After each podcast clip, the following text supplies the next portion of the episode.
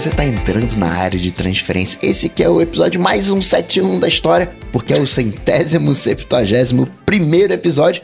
E hoje o time tá completo.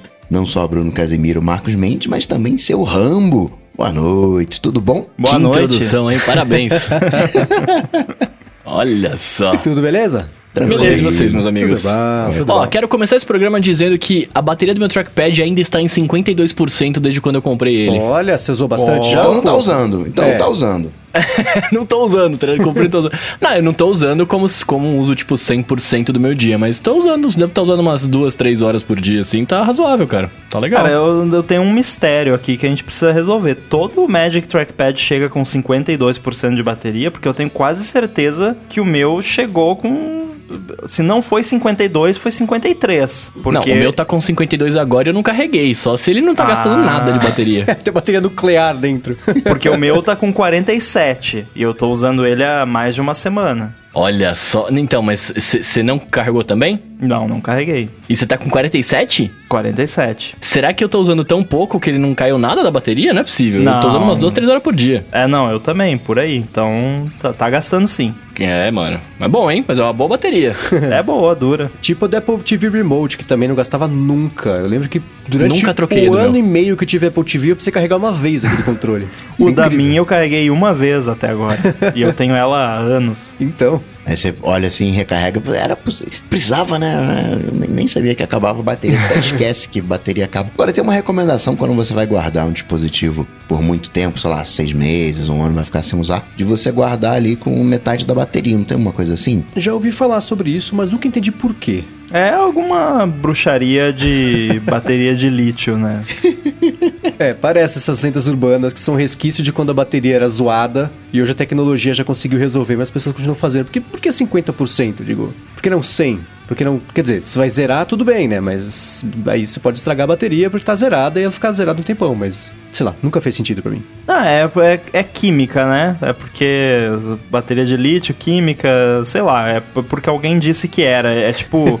Engenharia de é, RF, essas coisas que você assiste ali, você vê uma aula de um cara que trabalha com isso há décadas. É, ah, você tá vendo essa antena aqui que tem esse desenho? Por que, que essa antena tem esse desenho? Ah, porque é assim. Porque é assim que funciona.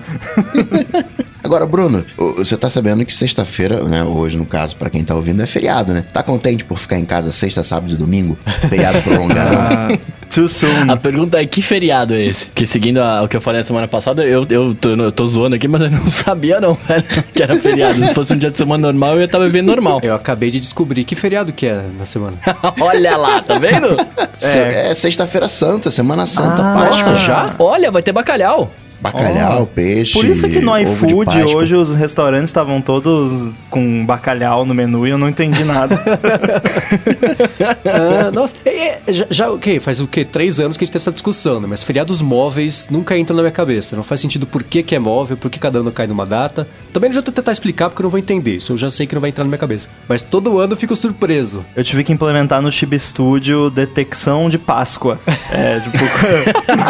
aí eu fui, né, como todo bom programador, eu procurei no Google, né, como que detecta, né, como que calcula a data da Páscoa. Aí eu achei Como uma identifico a Páscoa? achei uma resposta no Stack Overflow e aí tinha um, um porém lá que só ia funcionar até 2130 e poucos o algoritmo. Ah, não. Aí eu, tá lá até hoje lá o comentário no meu código lá. "Ah, Isso só vai funcionar até 2132. Mas acho que isso não é um problema.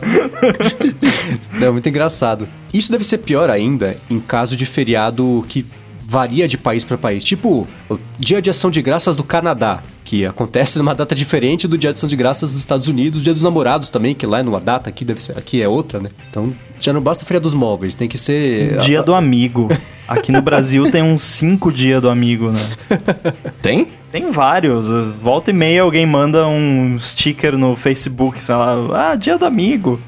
Hã? E o Valentine's Day, que também todo lugar muda. Sim. Vamos então agora para os follow-ups, começando aqui com o Paulo César Júnior, que queria agradecer por por a gente manter o podcast, ajuda muito a ouvir sobre qualquer coisa que seja além do Covid-19, principalmente entre um plantão e outro. Ele que é da área de saúde, sair um pouco disso ajuda e muito com a saúde mental. É, é meio de propósito, né? Que a gente não tem, ficar, não tem ficado aqui cobrindo o tempo inteiro o vírus para ser justamente o escape, porque vírus tem, pelo perdão da situação, né, em todos os lugares, né? Então a gente tá tentando Nossa. sair um pouco disso e não trazer esse papo pra cá. Agora, Mendes, você falou do Tinder para fotos, de de arrastar para um lado, para outro, para guardar ou deletar a imagem do rolo da câmera. O Reins Tabanes disse que já existe um aplicativo assim, né, o Tinder de fotos, que é o Gemini. Olha só, a gente falou do Gemini e não sabia desse recurso, né? Acho que foi o mesmo episódio, inclusive. Ele mandou um tweet tá aqui na descrição, o vídeo, e mostra ele arrastando não é pro lado e pro outro, mas sim pra cima e pra baixo, pra você guardar ou deletar foto por foto ali. Tinha que ser para um lado pro outro, né? Padrão já. Mas será que eles têm pat... que a, a- como é que chama a dona do Tinder? Match.com? Match? É. Será que eles têm, têm patente de, de seleção pros lados? Já Acho aplicativos mexendo pros lados, assim. Porque eu já vi pra cima e pra baixo algumas vezes, mas pros lados não. Então não sei se eles têm Interessante. algum Talvez tipo de a galera tenha vergonha de copiar na cara dura, né? Pode ser. Mas eu quero agradecer aqui o Hands por ter achado e ter comentado dessa feature, porque aí é mais um app que eu não preciso fazer. Não será dessa vez que teremos Photo Buddy em breve É. numa App Store perto de você. Na semana passada a gente falou também sobre, né, o lance de água com gás tal, que, que a gente vem discutindo por algumas horas, né, sobre o SodaStream. E aí o Danilo Teixeira tá falando aqui que melhor que a São Lourenço é a Cambuquira. Cambuquira? Não conheço, isso aí pra mim tem nome de pinga isso, tá ligado? Cambuci, Cambuquira.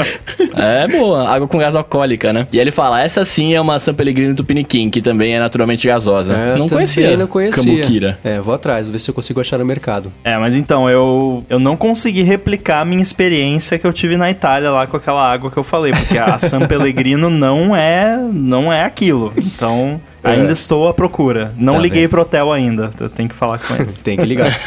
Agora, o Fábio Costa falou, ele mandou a foto, ele comprou a SodaStream, porque a gente comentou aqui, né, que eu fico falando bem dela, e falou que é sensacional. Ele falou que até comprou com, com um saborzinho que tem lá. Você consegue comprar, o, o- além de comprar só o gás, dá pra comprar, sei lá, o gás com gostinho. Então dá pra ficar saborizada ainda a água. Que eu acho que inclusive é da. Como é que chama? Da Gás com gosto, não, gás com cheirinho. Depende se você ingerir. Então ele mandou a foto. Legal. Ali- A dele é mais bonita que a minha, inclusive. A cor ficou mais legal que a minha é um, um- um branco normal. Agora, Bruno, você falou que semana passada, né, tava assistindo muitos animes. O Eric Manzato tá perguntando né, que animes aí você anda curtindo. Olha só, cara, eu não sabia que tinha pessoas que gostavam de animes assim também que nem eu. É, quer dizer, eu sabia, mas não que eu vi o ADT. eu, cara, ultimamente eu todo ano eu assisto Yu Hakusho, que é um anime que eu vejo desde que eu era criança e eu tenho a série completa, então eu vejo uma vez por ano. É, mas ultimamente eu tenho assistido My Hero Academia, que é muito bacana, Haikyuu, que é o anime de vôlei, que eu jogo vôlei, todo mundo sabe, então é um anime muito legal, e o famigerado Attack on Titan, né? Attack on Titan é demais. Haikyuu, você falou Haikyuu, eu pensei em Haiku. Falei, nossa, será que é um. tem, tem nove sílabas, ou onze sílabas o episódio e acabou. Não, é isso aí. Colocar na descrição pra quem quiser ver depois. Ó, um follow-up em tempo real aqui, o Lucas Blacioli, que tá acompanhando ao vivo, falou que a Match.com tem patente sim do arrastar pro lado e pro outro, e até postou aqui, é a 9733811, pra quem quiser procurar. Tá vendo só? Olha lá. A patente pra isso. E outro follow-up em tempo real, o Gustavo Antunes falou que Cambuquira fica em Minas Gerais, é parte do Círculo das Águas de Minas. Deve ficar inclusive perto então da, da fonte lá da São Lourenço, né? Que também fica lá em Minas, perto de. Caramba, Não uma lembro. fonte de cachaça é da hora, hein? Que também, se, for, se tem algum lugar, certamente é em Minas. Muito que bem, agora eu vou passar pro primeiro assunto. Tô tristonho com esse assunto, porque eu- aqui na minha automação caseira, eu tenho a previsão do tempo. E eu tava chateado que dizia que tava chovendo, eu olhava pra janela, tava sol. Dizia que tava sol, eu olhava, eu tava nublado. Aí eu coloquei o Dark Sky e passou a acertar. E o- a automação dizia que tava fazendo sol, eu olhava pra janela, tava fazendo sol. Mas agora a Apple comprou Dark Sky e vai tirar o, o, o acesso à API. né? Muita gente usava Dark Sky, funciona. Ele tem um, um punch meio hiperlocal Dark Sky. Eu não sei qual é a fonte de dados, né? O que, que o Dark Sky usa como fonte de dados para acertar tanto, mesmo aqui no, no Brasil, mesmo aqui no Rio de Janeiro, onde não é o.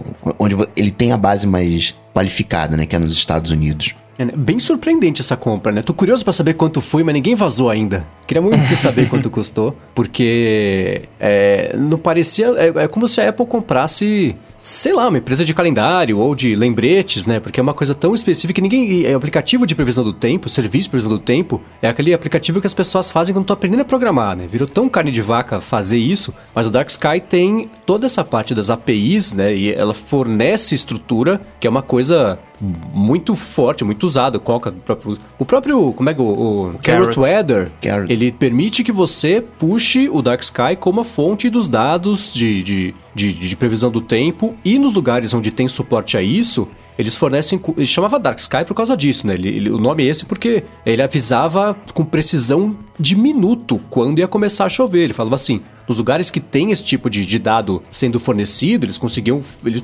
analisavam isso e, e, davam o resultado do tipo, ó, onde você está vai começar a chover daqui a 7 minutos. Te dava 7 minutos, chovia. Quem tinha acesso a isso no Brasil, isso nunca teve porque os dados não fornecidos, né, eles não tinham como tirar isso aí de lugar nenhum. Mas bem surpreendente, eu tô ainda tentando entender por que, que a Apple quis comprar o Dark Sky. Não, será que é só pra, só entre aspas, né, para melhorar no iOS? Ou é pra parte... tirar aquele My Weather Data is Ah, provided pronto. by the Weather Se Channel justificou. do HomePod. Isso é insuportável. Se é. custou 200 milhões de dólares, já valeu a pena. Muito obrigado, Apple. Eu, eu acho que valeu a pena pagar 200 milhões pra tirar aquela propaganda do final. Do, mas, falando sério, o, o Coca comentou, né, da, da qualidade do, da previsão. Isso, claro, varia dependendo do lugar onde você tá. Eu sei que nos Estados Unidos, como o Marcos falou, é muito boa. É, até onde eu sei, a grande sacada do Dark Sky é que eles pegam informações que estão abertas, disponíveis de governos, de entidades locais, sensores individuais e tudo mais, e eles agregam tudo isso, eles aplicam isso em modelos de machine learning e tudo que né, tá na moda agora, e conseguem, através de informações, sem eles mesmos serem donos de estações de, de tempo, fornecer essas informações bastante precisas para quem quiser usar, né? Inclusive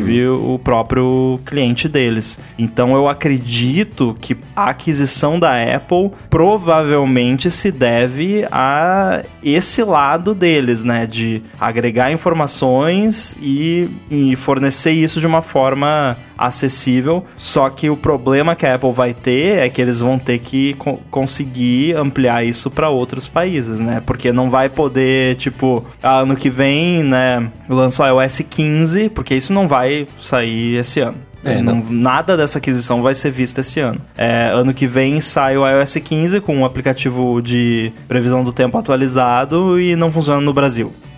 não, não dá. tem, que, tem que ter funcionalidade né, em todos os lugares que atualmente tem. Então vai ser um trabalho que eles vão ter que fazer. É, o, o aplicativo em si não vai mudar. Né? Pode até mudar alguma coisa ou outra, mas o- a Apple tá comprando a fonte de dados. Né? O Dark Sky, no final das contas, é isso, é, é fonte de dados. O bacana é que a Apple tem condições de levar isso pro mundo todo. Estados Unidos, né? sabe-se lá qual é a, a magia do Dark Sky, mas se a Apple conseguir levar essa magia Dark Sky Estados Unidos pro mundo todo, é, é meio que Apple Maps essa história, né? Guardando as devidas proporções. né? De, de, mas é, é uma coisa mundial. Como Apple tem esse poder, né? De deixar a coisa ao alcance do mundo inteiro. Previsão do tempo pra gente aqui no Brasil é é uma coisa meio fuê, né? Porque, aí se chover? Se chover, né, eu vou ficar molhado. Né? Se, é, meu iPhone é a prova d'água, não, não, não, não pega nada. Pula de esgoto, Agora, não se- acontece nada. não, mas se eu tô, por exemplo, sei lá, no Canadá, e, e aí eu olho assim, tá sol. Ih, rapaz, vou ser só de camisa. Dá três da tarde, mudo o, o- o tempo, vai lá pra, sei lá, menos 10, eu morro, literalmente. Pior que é verdade. É, eu, eu- Não, peraí, não. Ah, é, de tarde vai. É, então vou sair daqui com, com casaco. É outra coisa, né? Assim, pra gente, eu, eu brinco, né? Que no Rio de Janeiro você coloca uma bermuda e chinelo, você tá bem o ano inteiro. né? Você não, não tem. E, e, sei lá, de São Paulo pra cima, acho que é assim, ou mais ou menos, né? É, a gente Dá pra deixar a tem... previsão do tempo hard-coded ali, que você vai acertar no maior parte do tempo. e você comentou do Google, do Google Maps ou do Apple Maps, o Arthur de Vigir falou uma coisa e eu concordo com ela, assim, que isso me deixa preocupado porque o Apple Maps ainda, ainda não foi pra todo mundo, né? Então, assim, é, quando lançou era bem cêntrico dos Estados Unidos, ficaram surpresos que não funcionava fora de Cupertino, falaram, olha só, né, poxa, que estão reclamando em cacimbinhas que não funciona? Aqui funciona perfeitamente, né? Então, teve esse problema. Eu tô na dúvida se vai ser uma coisa mais Apple Maps, do tipo, vamos fornecer a fonte de dados para os desenvolvedores adotarem seus aplicativos. Então hoje você abre.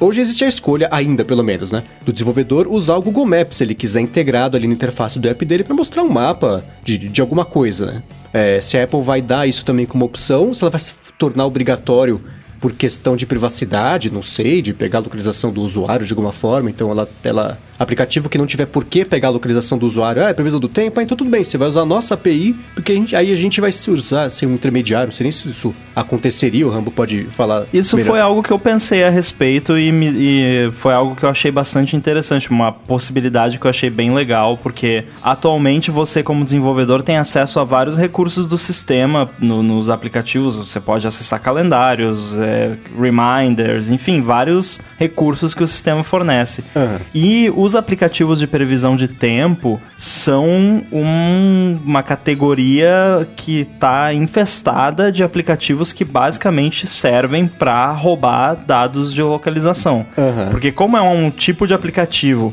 que ele tem um motivo legítimo, né, para pedir a sua localização, nenhum usuário assim fica reticente. Não, esse aplicativo de previsão do tempo tá pedindo a minha localização. Não, é óbvio, né? Ele quer saber onde eu tô para me dar a previsão do tempo. Pum, aceita. É, e por conta disso, existem muitas empresas que entram em contato com desenvolvedores de aplicativos e oferecem, ó, coloca esse SDK aqui, a gente vai pagar para você X dólares ou centavos de dólar por ponto de localização de usuário que a gente receber de você. Isso existe, tá rolando. Eu já recebi oferta disso pro Tib Studio. Tipo, ah, bota a localização do Tib Studio e manda. É, Login do aqui, Facebook. Né? É, mandei eles pastarem, obviamente. Lista de clientes, É. Zoom, quem mais? Tô Facebook. É, então, assim, é uma área complicada, é uma área que tem bastante esse problema e eu, eu consigo ver, por exemplo, ah, mas por que, que o aplicativo iria adotar essa API da Apple? É, porque, por exemplo, uma das vantagens que poderia ter é que o aplicativo não precisaria de permissão de localização. Ele não precisaria pedir a sua permissão, porque o aplicativo não teria acesso à sua localização. Só, né, o sistema teria acesso e ele forneceria os dados para o aplicativo sem incluir a sua localização. Sim, e outra, seria uma fonte de dados super confiável, porque o Dark Sky Sim. é uma fonte de dados super confiável, né? Sim, com certeza. Então, assim, hoje em dia, se eu quero fazer um aplicativo de previsão do tempo, eu também não sei por que tem tanto aplicativo de previsão do tempo. É que nem o Marcos falou, né? Tipo, pra que ter tanto aplicativo de previsão do tempo? Hoje em dia, se eu quero fazer um aplicativo de previsão do tempo e eu quero usar o Dark Sky como a minha fonte de dados, eu tenho que estudar a documentação da API do Dark Sky, implementar, fazer, pagar, né? Porque você, como desenvolvedor, paga. É, assumindo que a Apple faça isso, beleza. Ah, eu tenho uma ideia legal de uma forma diferente de apresentar informações de previsão do tempo, que não é o padrão da Apple e eu acho que tem um mercado para isso. Por exemplo, Carrot, né, que faz de uma forma divertida e tudo mais. Eu pego, uso API, essa API do sistema, que vai estar disponível, e eu não preciso pedir permissão de localização, não preciso me preocupar que eu tô tendo acesso à localização do usuário, como que eu vou tratar isso. E beleza, eu acho é uma perspectiva interessante do que pode acontecer dessa aquisição. Seria o melhor cenário, na minha opinião, seria virar isso, claro que viraria provavelmente também um aplicativo de, de tempo mais bacana, moderno, porque o aplicativo de tempo do iOS é basicamente o mesmo desde o iOS sim. 7, né? É. Então seria legal também dar um, um up nele, mas eu, eu vejo de forma otimista, principalmente olhando por esse lado da privacidade. É, né? Agora, será que seria louco? Eu fico pensando, a Apple tem alguma coisa que ela cobre os desenvolvedores por algum serviço ou possibilidade que ela ofereça? Porque eu fiquei pensando, será que ela vai cobrar pra você adotar esse SDK? Talvez você teria que Não pagar uma mensalidade? Tem alguma chance disso acontecer? Não, duvido muito. Eu acho mais provável que ela lance, que ela lançasse tipo um Weather Plus pros usuários, mas cobrar de desenvolvedor acho muito improvável. Hoje em dia, por exemplo, o único serviço para desenvolvedores, é, talvez o Coca pode me corrigir se eu estiver errado, mas o que eu saiba, o único serviço que a Apple poderia cobrar para desenvolvedores é o CloudKit, que é o, a, a API do iCloud Hum, que você verdade. consegue armazenar. Se você tem acho que um milhão de usuários ativos, ele te dá um petabyte de dados de graça pra você armazenar lá. É, só que assim, é, um passarinho me contou, um passarinho que tá dentro da gaiola me contou que não existe infraestrutura pra fazer essa cobrança e que nenhum desenvolvedor até hoje foi cobrado por esse serviço. Então, tipo, é uma parada assim. E a própria Apple na, na Keynote, quando eles introduziram esse serviço, eles- o, o Craig Federici falou: Ah, ele é grátis com limites, né? Ele fe- fez uma piadinha. É, asterisco. E, e nas sessions o pessoal falou que é tipo, é grátis e os limites são pra prevenir abuso, né? Pra, tipo, você não abusar e ficar usando sem motivo e tal. Mas até hoje ninguém nunca foi cobrado por isso. Não existe nem infraestrutura pra cobrar. Então eu acho que eu não consigo ver um cenário onde a Apple cobraria dos desenvolvedores pra acessar uma, uma API dessas. Acho muito mais provável cobrarem dos usuários. Tipo um Weather Plus da vida. Nem o Apple Maps, a Apple cobra. né? Geralmente a galera cobra a partir de uma determinada faixa, cobra o acesso. A Apple liberou tanto na web também. O... Não imagino ela cobrando. Agora, isso de ser um, um- um Apple Maps e que o Apple Maps ainda não tá no mundo todo, isso sempre me lembra a Siri, né? O Google fala 3.415 idiomas, a Siri continua nos mesmos 12 desde o início, né? Então vai ser assim, infelizmente, né? É Apple sendo Apple. É, e é louco, né? Toda hora sai notícia de ah, Apple compra startup de reconhecimento inteligente de voz, compra startup de assistente virtual, que não sei o que lá, e não adianta nada, né? Hoje a Siri tá bem mais perto da Cortana ou da Bixby do que da, do Google Assistente e da própria Alexa, né? O que é Não pena. adianta nada pra gente aqui no Brasil, mas de repente melhora um pouco a qualidade do serviço pros Estados Gente, Unidos. vocês têm que né? confiar. Eles em algum momento vão lançar um negócio. Tenham Do nada. fé. Tenham É, fé. tenho fé. É, vai funcionar só no, no Apple Glasses do Bruno. Só quero fazer um disclaimer sobre o lance de Apple não cobrar desenvolvedor, né? Lembrando aqui que todo desenvolvedor paga 99 dólares por ano para Apple pela, pelo Developer Program, mais 30% de tudo que ganha né, via App Store, ou 15% de assinatura depois de um ano. Então, né? Isso, isso se você não for amiguinho lá do, do, do Timóteo. Se você for É, amiguinho né? do Timóteo, você tem lá uns descontinhos aí que eu tô sabendo. Pois é, pintou mais, mais benefícios esses dias, né? Pra quem é amiguinho lá do Timóteo, né? Pois é, isso oficialmente a Apple falou que isso já tava rolando desde 2018, não foi o que ela falou pro Gurman? Ah, isso aí já é, é, isso aí já é 2018, já, já, já é velho. Não, pô, não, que- não, não vem, não. Não falou pro Gurman, não. Falou pro um monte de gente. Falou pro 9 to 5 Mac. Ah, olha só. Olha lá, olha lá.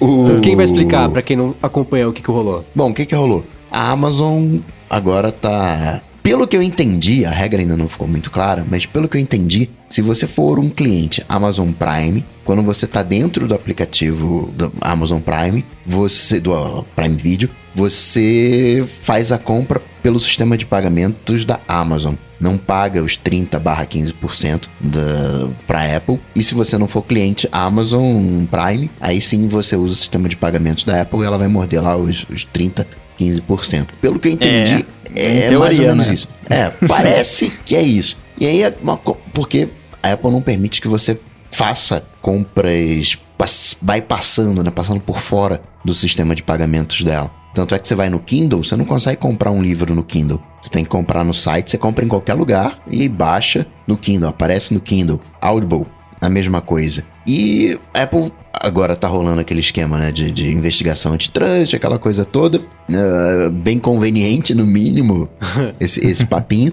E ela falou, não, não, isso aí já é uma coisa antiga, desde 2018. E é, é mais ou menos assim, porque pin- pintava alguma coisinha ali de Microsoft. A própria Netflix já andou fazendo algumas coisas, né, de, de, de- eh, por fora da, da App Store. E agora veio a, a vez da Amazon, parece que meio um programa de parceiros, assim, né? De amiguinhos do, do, do, Timóteo, né? Sei lá como é que a gente pode chamar. Amiguinhos do Eric Q. Só pra esclarecer aqui, porque é uma parada que é muito confusa para quem não tá envolvido com isso diariamente como, como a gente. É, quando você tem um aplicativo na App Store e você quer vender conteúdo virtual, ou funcionalidades do seu aplicativo, aí por conteúdo vi virtual entenda filmes, música, vídeo, etc. Você é obrigado a usar o sistema de in-app purchase da, da App Store, do qual quando uso, que é aquele que abre a janelinha embaixo ali na sua tela, você dá dois toques ou você autentica com Touch ID e ele cobra do seu cartão do iTunes. A Apple paga 70%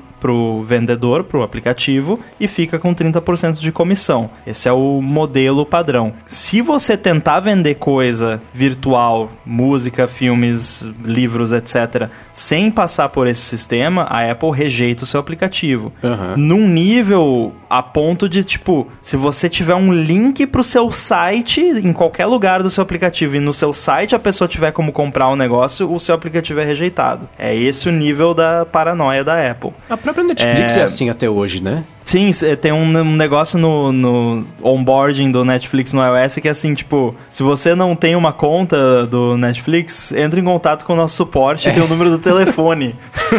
Porque não dá para assinar Netflix no iPad, por exemplo. Porque a Netflix não quis abrir mão dos 30%, que depois vai virar 15% depois de um ano. A Apple não quis abrir essa exceção que ela abre de vez em quando, especialmente para a Amazon, porque a Apple precisa muito da Amazon, inclusive. A gente vai falar sobre isso daqui a pouquinho. Então a Netflix falou, tá bom. Então, aí tem isso, né? Ah, se você não tem uma conta, tá, tá, fala, liga pra gente, a gente resolve isso aí. É. E aí a pessoa e aí se só, liga. Só deixando claro, porque também é uma pergunta que sempre surge: ah, mas e o Uber, e o Peixe Urbano, e o iFood? Não sei, como é que esses.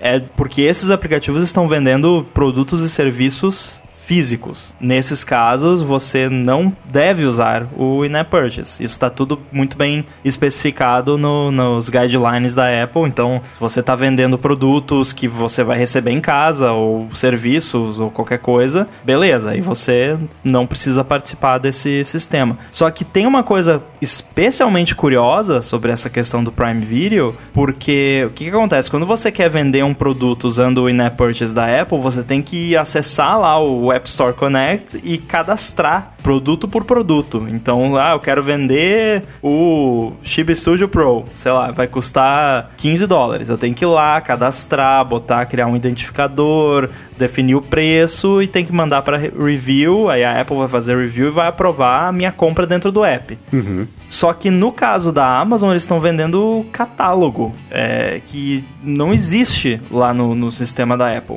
E eu fui investigar isso e eu percebi que eles estão usando um recurso não documentado do sistema de net purchase da Apple. Nossa! Que, que ninguém mais usa, só eles usam. É tipo, é, é um negócio que não está documentado e que só a Amazon tem acesso. Tanto é que quando você vai comprar um filme, por exemplo, sobe né, aquela interfacezinha do, da compra dentro do app. Tem o título do filme, tem a classificação indicativa com o iconezinho e tal. Isso não existe, não existe API para isso pública. É, ou seja, definitivamente é uma coisa ali que a Apple, né, conversou com a Amazon e eles fizeram em conjunto.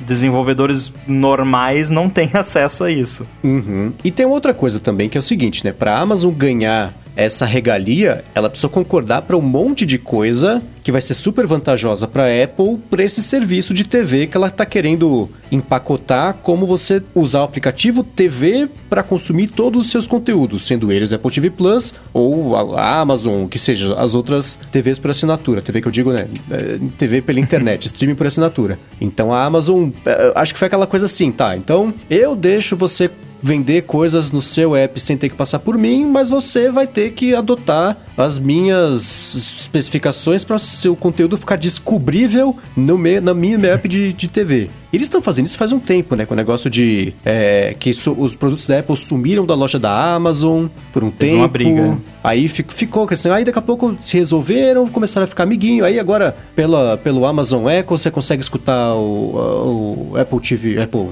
Apple Music, eles começaram a conversar um pouquinho melhor, né? A própria Apple TV Plus, acho que ficou. O, AirPlay 2 ficou disponível pros, pros Fire Stick também, não ficou? E é, isso é uma coisa muito, muito comum. É, até isso se expande além de, de gigantes como a Amazon, até empresas um pouco menores, mas ainda assim com um certo destaque, né? Uhum. É, a Apple usa muito esse recurso de ah, faz isso aqui e aí a gente faz isso aqui, né? Tipo, negociação, né? Ah, implementa quando sai alguma novidade da ah, vem o, o, representante da Apple lá que tem contato com a empresa, seja qual for a empresa. É, não tô falando que isso aconteceu em nenhuma empresa que eu trabalho. é, a pessoa vem lá, o cara da Apple chega, ah, implementa widgets e Siri e a gente vai botar vocês no app do dia sabe? Uhum. A Apple usa muito esse recurso de negociar recursos que são bons para o usuário e, e, chamam atenção para os recursos bons da plataforma para dar alguma coisa em troca, né? Na maioria uhum. das vezes é alguma posição de featuring lá na loja, e em outras é, né?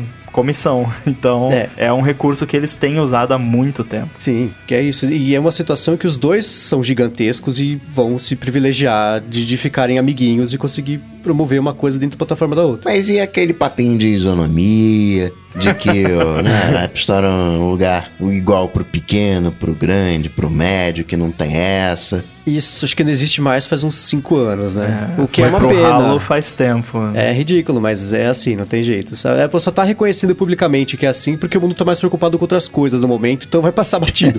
Porque mas será que aí um nesse, nesse processo... Eu, ok, já, já vimos que acabou, não é um mercado, sei lá, é, igualitário, na falta de melhor nome. Mas será que tá prestes a chegar a um 15%? Em vez de ser 30, 15, ser 15% logo de, de início? Porque vamos combinar zero, aqui, né?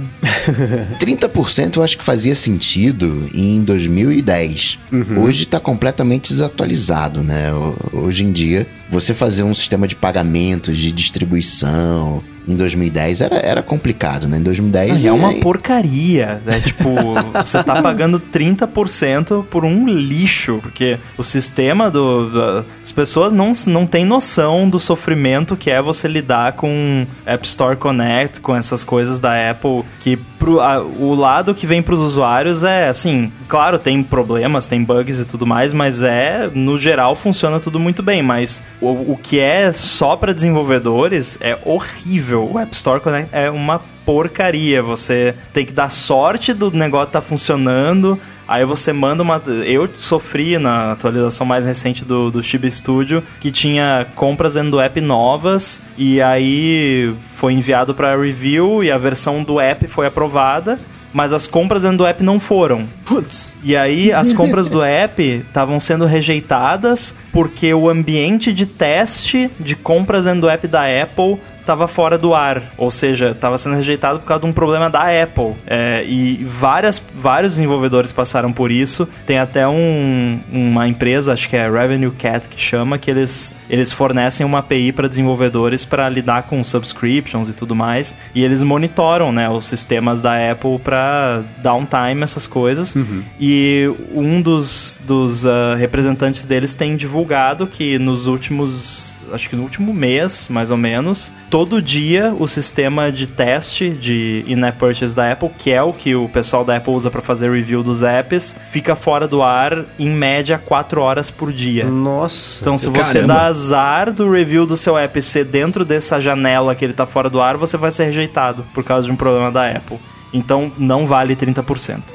não, pega leve o Covid, o pessoal tá trabalhando de casa. Já era ruim antes.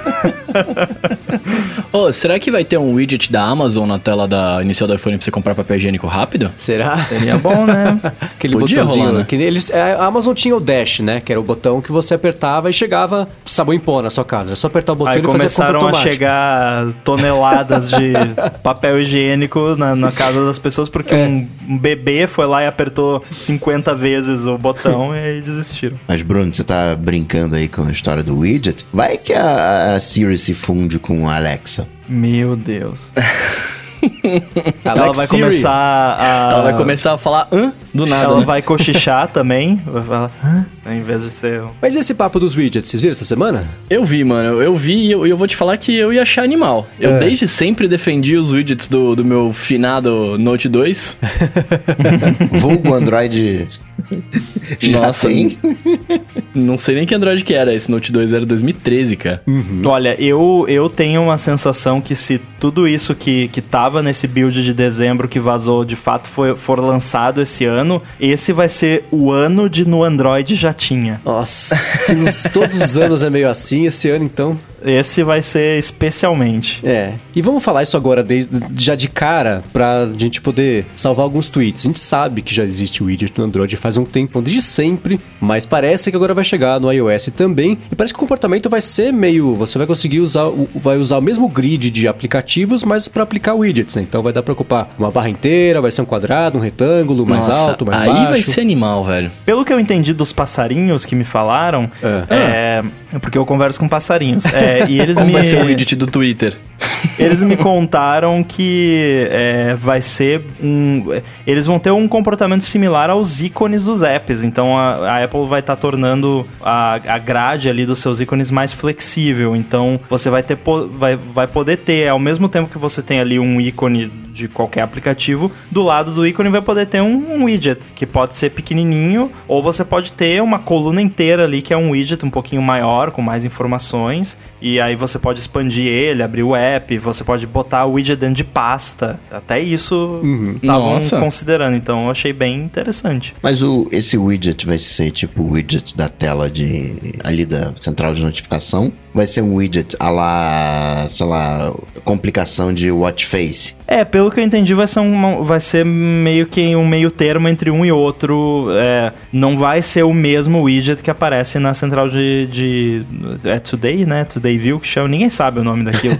É, Central de widgets. Central de, central de widgets. widgets, é. Sei lá, é aquela- aquela listinha. Vai ser o, o mesmo. Não vai ser a mesma coisa que aparece ali. Vai ser algo entre aquilo e os live tiles. Então o desenvolvedor vai. Obviamente vai ter que implementar algo específico para funcionar de- dessa forma, porque não faz sentido, né? Porque os widgets atualmente eles são, mesmo no tamanho comprimido, compresso, sei lá, deles é já é grande demais, né? Não ficaria legal na, ali no meio dos ícones de um iPhone. Então vai ser uma coisa mais compacta, mais feita especificamente para esse contexto. Uhum. É, que nem quando você aperta com o 3D Touch, que hoje é... Como é que chama o 3D Touch fake que existe hoje em iPhones? Haptic Touch. Haptic Touch. Quando você aperta assim, em alguns ícones de aplicativos, eles abrem um widget que nem sempre é do tamanho do widget da central de widgets. Eles conseguem moldar um pouco melhor ali, é. Eu penso, por exemplo, de atividade, que fica uma barrinha que te mostra as atividades. O próprio do Nubank, que mostra uma barra também com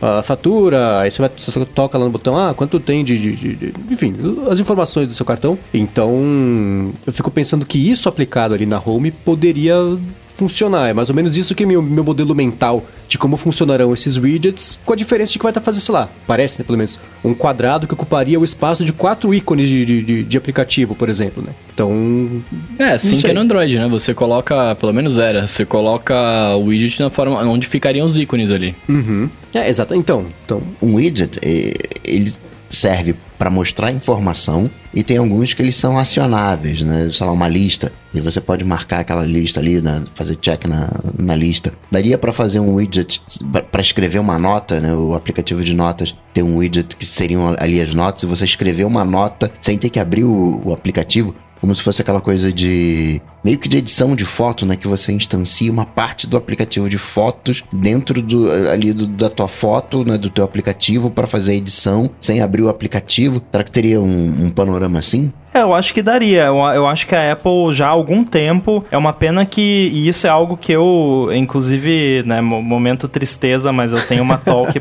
eu tenho uma talk planejada pro, pro final do ano, que provavelmente não vai acontecer, que é justamente sobre né, você adotar a extensibilidade do iOS e tal. É algo que a Apple já tem, vem fazendo desde o iOS 9, né? Que é expandir o sistema para que os aplicativos possam fornecer pequenos pedacinhos deles em, em contextos onde você não precisa abrir o aplicativo para fazer alguma coisa. É algo que funciona dessa forma são, por exemplo, os é, Siri Suggestions, que são baseados nos shortcuts. É, dentro na API é a mesma, mas você vai no Spotlight, por exemplo, já tem, por exemplo, o iFood eu sei que implementa, acho que o Peixe Urbano também tem algo assim. Você abre ali, se você sempre pede a mesma, né, o meu sonho do pepperoni, aquele, é, eu abro ali e como eu sempre abro aquele restaurante naquele horário, naquele dia e tal, né, e aí existe uma opção, esses aplicativos que eu mencionei não implementam, mas existe uma opção de eu dar um haptic touch naquele item do Spotlight e ele abrir uma visão expandida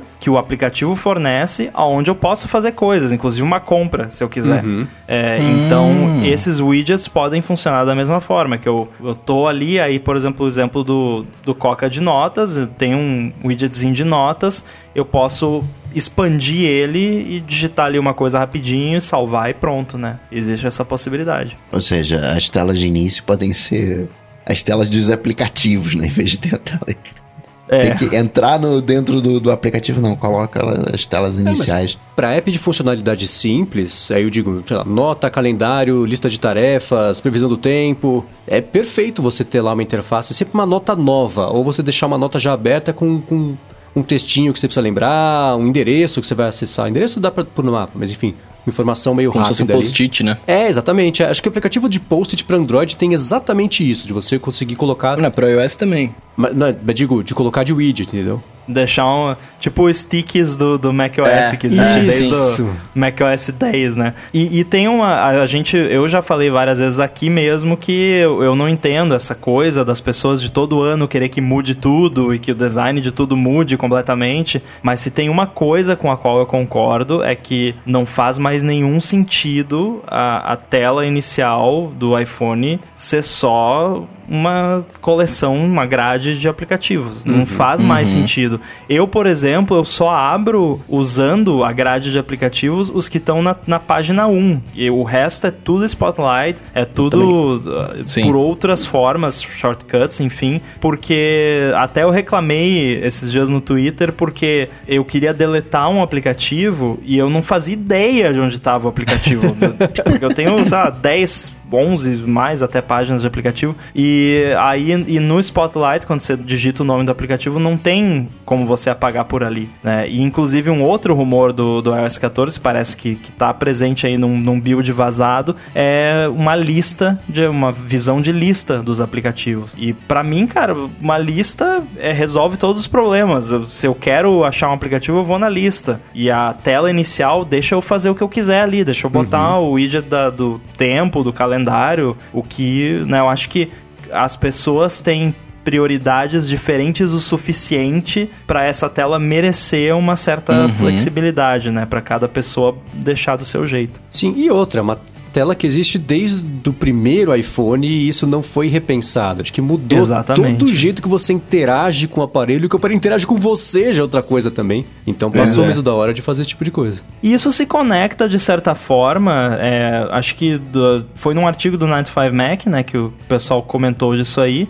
e tem também falando dos wallpapers, né, o gerenciamento de wallpapers que vai ser diferente. E eu pensei, porque um dos recursos desse novo gerenciamento de wallpapers, que até tem screenshot do, do iOS 14 lá, é, é que você vai poder optar por, em, em vez de você. Ah, porque atualmente você escolhe, você pode escolher uma foto para tela bloqueada e uma foto para tela de início ou botar a mesma nas duas. Uhum. Ali vai ter uma opção para você escolher uma única foto para as duas telas, mas para a tela de início você vai ter a opção de criar um gradiente baseado nas cores da foto que você escolheu, usar uma versão borrada da foto, usar preto, ó Marcos, você vai, vai, adorar isso, é, ou usar a foto como é hoje. Eu penso que talvez isso possa ser justamente porque vai ter uma densidade de informação maior na tela inicial e por conta disso faz mais sentido você usar um fundo mais simples, né? Um gradiente, uhum. uma cor sólida, porque se for uma foto vai ficar muito confuso, né? Muita informação ali.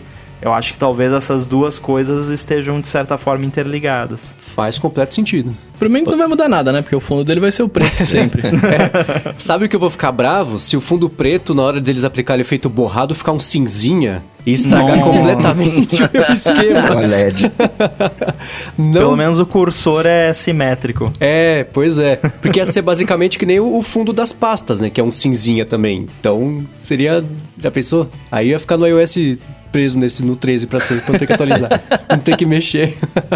Uma das implicações também, por exemplo, hoje no iPad, você tem um limite teórico de três aplicativos ao mesmo tempo, né? Eu fiz a conta, três, né? Não, se colocar o Picture in Picture, Três quatro aplicativos e um pip. É. É, quatro. Numa tela de início com widgets, você poderia colocar mais do que isso, né? Eh, você poderia ter, entre aspas, sei lá. Nossa, aí a bateria vai embora. Não, os- muitos deles vão ser só exibir uma informação. Eu falei do Notas, né, que talvez fosse mais complicado, mas sei lá, a gente tem quatro linhas por 6, 24. Ah, Um ícone só não dá pra fazer muita coisa, sei lá, quatro. A gente teria aí uns seis, seis aplicativos rodando em cada tela de início. É, e o rodando é, é relativo, né? Porque o, o Bruno já ficou preocupado com a bateria, mas é, o- os próprios widgets, eles funcionam de uma forma bem, bem limitada. Basicamente, o, o sistema executa a sua ex- extensão, que não é o seu aplicativo inteiro, é só um pedacinho dele, e ele tira uma, uma foto, tira um screenshot do resultado e deixa ali na tela. Não é uma coisa ao vivo constante. E com certeza na, na home screen vai ser assim também, ou até mais limitado, né? Pra, justamente pra poupar a bateria. Sim, sim. Oh, e a gente tava falando desse negócio de- da tela, etc. Vocês têm noção de como seria a, a home screen de vocês com os widgets? Não faço ideia. É, não nossa. pensei a respeito. Eu vou, eu vou passar muito tempo pensando por, nisso tudo, não faço ideia também. Talvez não mude nada.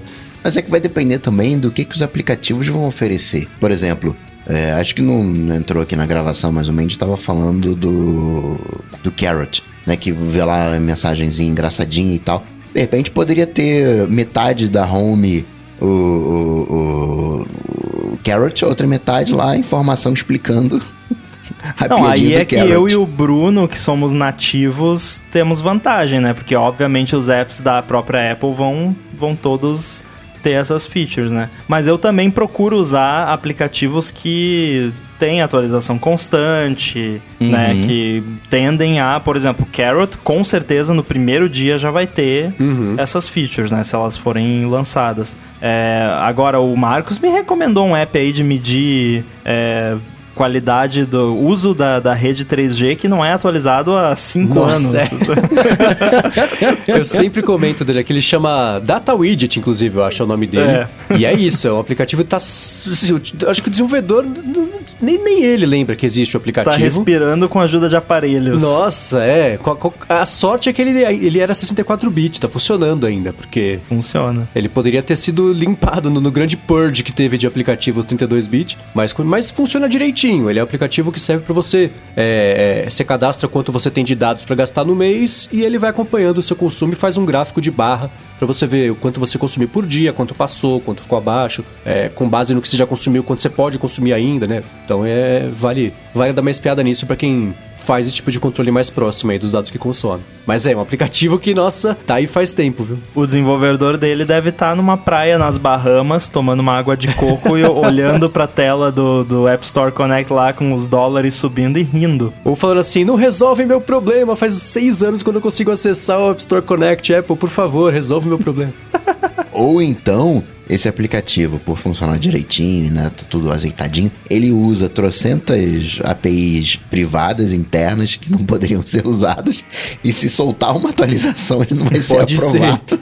Isso foi uma coisa que eu comentei com o Marcos quando eu comecei a usar esse aplicativo. Que eu falei, cara, eu não consigo entender como que um app consegue medir o uso de, de dados móveis no iPhone. Não me parece algo que estaria disponível. É, porque não é uma VPN. Se fosse uma VPN, aí fica fácil, né? Você Sim. intercepta tudo que é trafegado no telefone e você conta quanto pesou. Não, ele não pede autorização nenhuma. Não, É, então. é, é bizarro. Eu até quero fazer engenharia reversa nele pra tentar entender como é que funciona. Nossa, não, fiz faz não, ainda. que você vai descobrir coisas terríveis e eu tenho que parar de usar. Porque ele tá muito antigo. Ele, quando você abre o aplicativo, ele não tá nem no tamanho da tela do- do- dos últimos iPhones. Já tem a barra de cima e de baixo, o tipo de vídeo que tá na proporção errada. Então é, é- tá super desatualizado mesmo, mas Pô, isso é uma coisa que me faz não usar o aplicativo, velho. Se eu abrir na tela e tiver feio, eu falar, ah, não dá. Não consigo. viu? Agora você me entende. É, não, não consigo. Agora, ô, ô, Mendes, fala pra mim, como é que tá esse coração? Ah, então. Parece que está em ordem, né? Tá tudo, tá tudo bem no fim de semana. Deu um Que doideira, piripaque. É, aconteceu uma. Cara, foi muito. Foi tudo muito louco sobre essa história. Primeiro, pra quem não, não viu no Twitter, foi o seguinte: domingo eu acordo às seis e meia. Acordo não. O Apple Watch me acorda às seis e meia da manhã pra falar que eu tava com a, fibra, a tal da fibrilação atrial, que o, de acordo com o Coca não é o sensor novo, mas é o sensor novo que pintou lá no Apple Watch Série 4. Aí está a prova de que tem o sensor novo. Tá vendo? É. Eu sou a prova quase morta de que tem um sensor novo. Então acordei às seis e meia da manhã com isso aí ele falando, ah, você tá com fibrilação atrial, que é... Ó, deixa eu... Pra não esquecer, eu não sou médico, o Rambo não é médico, o Coca não é médico, o Bruno não é médico. Tudo que a gente vai falar aqui somos leigos falando sobre esse assunto. Então não tomem nada disso como diagnóstico ou com o que fazer com a sua saúde, por favor. Dado esse recado, eu acho que a fibrilação atrial é basicamente a mesma coisa que uma arritmia. Então eu acordei e falou que é uma, uma- que ta- tava com arritmia e era bom eu, se eu não soubesse que eu já tinha esse tipo de condição, era bom eu falar com o meu médico. Eu falei, bom, pode ser uma medição errada, não sei, né? Pode ser alguma coisa estranha. Esperei um que, pouquinho, medi de novo, fibrilação atrial. Esperei mais um pouquinho, medi de novo, fibrilação atrial. Falei, bom, acho que então. Como lá, você né? não é médico, né? É, exatamente, Vamos, né? Perguntar a um médico sobre isso. Então fui ao hospital e foi engraçado. Assim, primeiro, eu- quer dizer, não foi engraçado ir ao hospital, mas foi engraçado que eu cheguei lá. Que eles estão, né, é, tem alguém logo na porta sentado lá no- no- numa mesinha pra fazer a triagem das pessoas que estão chegando lá por, por causa do vírus, claro, né? E aí o cara já chegou, é vírus? Eu falei, não, não é. é. O meu relógio me falou que eu tô com fibrilação atrial. O cara olhou pra mim como se eu fosse um alienígena, né? E ninguém nunca chegou, né? Falando, meu relógio me deu diagnóstico, uma interne. Então, ele, ele, ele- falou, você tá com o coração acelerado? Eu falei, não. Ah, você tá com falta de ar? Não. Você tá com não sei o que lá? Não, não, nada. Eu disse, só tá falando que eu tô bichado aqui, então acho que é bom dar uma olhada. Aí ele ficou, ele deu lá que eu dava, ele falou, tá com dor no peito? Eu falei, não. Ele falou, então vou falar que você tá com dor no peito pra você ser entendido rápido. Aí ele colocou lá na, na- naquela, no painel de, de, de- Painel de sintomas de pronto-socorro, né? Qual que era o, o Esse problema. cara é um herói. Pois é, me salvou ele e o relógio me salvaram. e, aí, e aí não deu tempo de eu sentar na sala de espera, já chegou, né? Porque dor no peito as pessoas atendem rápido? Então já chegou a. a- um- eu não sei se era uma médica ou uma enfermeira, acho que já era uma médica, porque já, já chegou dando algumas instruções e tal. E aí eu fui lá pra uma sala de, de, que de pré-diagnóstico, e aí eles me colocaram na maquininha, na maquinona do hospital de verdade e falaram: ah, é verdade, você está mesmo com fibrilação atrial. E é engraçado porque ninguém lá no hospital sabia que o Apple Watch fazia essa medição, né? Então foi, eles falaram: ah, é, é Porque, raro. aliás, não faz essa medição no Brasil. Não faz. Eu, É. só- eu dei Não, uma é- sorte gigantesca de ter comprado nos Estados Unidos, ativado lá. Dá pra fazer uma gambiarra, né, Rambo? Ou não? Na verdade, não. Até tem, acho que tem uma pergunta depois que a gente vai responder sobre isso. Mas eu, eu só acho en- engraçada a situação porque você chegou lá já com um diagnóstico, né? Aham, Geralmente é. a pessoa chega com sintomas. A pessoa, ah, eu tô com falta Sim. de ar, tô com dor no peito. tô- Mas não, você chegou lá sem sintoma nenhum, mas com um diagnóstico. É, então, eu diagnóstico tô com certo, fibrilação porque eles falaram né? isso. É. As pessoas chegam já com o que elas acham, né? Mas você já chegou com É, o negócio... procura no Google, né? Câncer. É sempre câncer. Ah, não, isso é. Putz. Não, Então- só, só também o, de- que ninguém é médico, aquela coisa toda. Mas só pra acalmar o- os mais hipocondríacos, essa arritmia você tem basicamente três tipos. Aquela que é, é, fulminante, que você nem vai sentir nada, já foi, vai embora. você tem uma que não vai dar nada, que boa parte das pessoas tem, que você nem sabe que tem. E você tem aquela série que você pode fazer alguma coisa, que é essa que o Mendes estava falando, que o, o- o carinha lá da triagem falou pra ele: dor no peito, falta de ar, não sei o que. Então, se você não tá sentindo nada agora, bem provável que você não tenha nada com que se preocupar. Só pra, né, não sair todo mundo querendo comprando passagem para os. Estados Unidos pra pra comprar Apple É, Watch sim. lá nos Estados Não, Unidos. ainda mais agora, né? Por favor, é mais seguro ficar em casa. Ah, é. Mas seguro tem arritmia nesse caso. Exato. Então, aí na hora, assim que, que eles viram lá com o diagnóstico da máquina do hospital que era mesmo, já me deram, me- já colocaram acesso no meu braço. Aí o, o- cara que tava me atendendo falou assim: o- o- era um enfermeiro nessa hora. Ele falou assim: Ah, agora você precisa tomar uma injeção. Então, eu falei: Ah, tudo bem. Ele falou assim: É na barriga. Eu falei: Hahaha, tá brincando? Não era. Era uma injeção na barriga. Pra Sério? fazer- Putz. Pra ter uma absorção mais rápida. Foi no intestino, né? Pra ter uma absorção mais rápida do que se fosse no, no- no- pelo, pelo acesso que tinham aberto no meu braço. Pelo menos não foi na testa, né? É, no olho. Então foi foi isso. Eu tomei um monte de comprimido também que me deram lá. Tudo isso pra fazer o coração voltar a bater normalmente. E aí, depois que me deram esses remédios todos, eu fui pra uma sala. Que é uma, era uma sala. Na verdade, é a parte de. de, é, de obstetrícia, que tava totalmente vazia, porque eles estavam reorganizando toda a operação deles pra poder lidar com o pessoal do coronavírus. Então eu entrei num lugar que felizmente tava vazio. E aí fiquei lá esperando por duas horas. Aí uma hora o remédio fez, fez efeito. E aí o coração voltou a bater normalmente. Nesse meio tempo, é, eles tinham tirado o sangue, fizeram um monte de exame ali na hora, né? Pra poder ver os níveis de cada coisa no meu sangue. E eles falaram, cara, é muito louco porque tá tudo. Até meu batimento cardíaco tava no ritmo normal. Tava assim, 60, é, 70, 80, a hora que tava mais acelerado, 90 batimentos por minuto. E geralmente a arritmia fica muito maior, né? O- Você o- quis dizer que tava no, no número de batimentos por minuto normal, né? Não no- na frequência normal, não no o ritmo tava errado. É, o ritmo tava errado, ele tava arrítmico, né? Ele tava É. fora do ritmo, não batia com o ritmo frequente. você tá falando isso, já fez um, um, uns eletros. E parece aquele coisa de terremoto, né? Escala lá de terremoto, o, bracinho mexendo. E aquilo dali pare- parece uma ciência, né? Meu médico olha aquilo dele, ah, tá tudo normal aqui. E eu não consigo entender nada. Quando o coração tá arritmado, sei lá como é que é o nome, ele é visível naquele, naquele, É naquele visível, gráfico? fica, fica tudo bagunçado. né? O Marcos mostrou pra mim o, o, o antes e o depois, né? É, do- é isso que eu ia falar, dá pra É. ver nitidamente, né, Dá cara, pra ver, é, assim, claro que, né, ninguém aqui é médico e tal, mas é, você vê, assim, que no normal você tem um ritmo, né? Um você ritmo, tem ali é. uma coisa contínua que é sempre igual. Se você botar uma régua, é exatamente o, né, o espaçamento entre, entre cada batida. E é sempre assim, tem um, um pico mais alto e um baixinho depois. Um mais alto e Uhum. um baixinho depois. É. Tem um desenho padrão ali. E, e o outro é todo zoado. É tipo, é bem. Você vê claramente assim, nossa, tá- tem alguma coisa errada aqui, né? Sim, porque o que acontece é que as câmaras do coração, elas batem de uma forma desorganizada, porque geralmente bate, né, em cima e baixo, ou sei lá, baixo e cima, é sempre é o tum-tum, daí um faz um tum, o outro faz outro tum, é isso, é uma das câmaras batendo logo depois da outra. Com a arritmia, elas estão fora de sincronia e batem cada uma num ritmo, então por isso que fica tudo bagunçado, não é mesmo? Como Mas que ficou seu toque quando você viu seu coração batendo fora do ritmo? Foi aí que o coração falou, não, deixa eu organizar isso aqui pra voltar a bater do jeito certo. né? E aí... Eu ia falar que o, o seu coração tava fora de sincronia, então é porque ele tá no iCloud.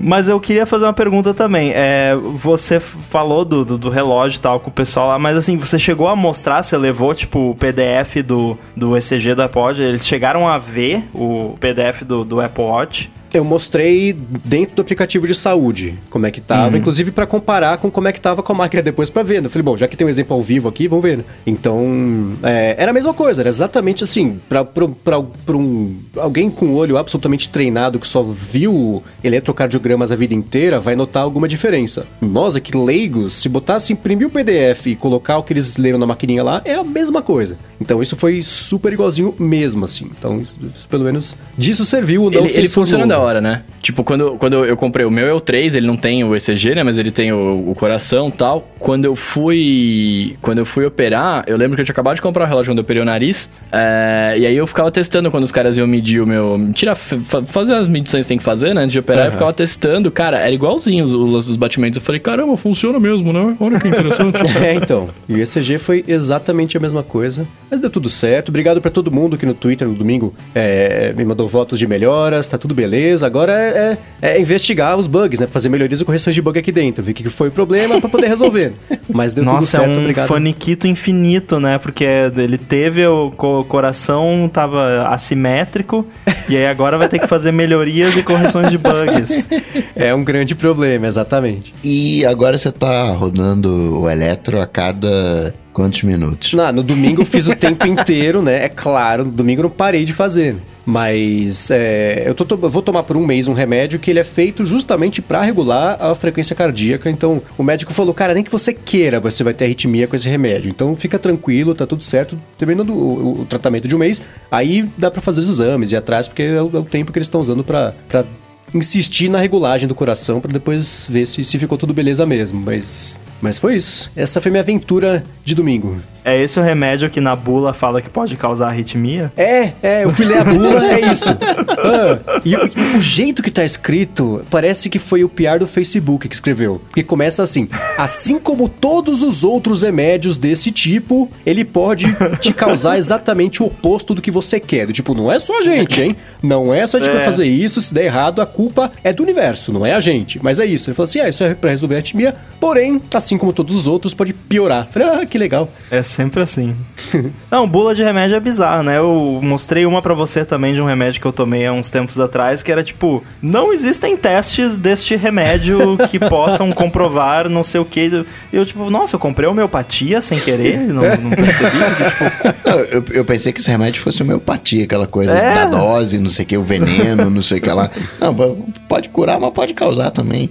O Rambo recebeu o beta do remédio pra baixar. foi o beta, é, foi o beta do remédio. Pelo test flight. Não se lê bula de remédio, mano. Eu fico do loucão se eu ler de verdade.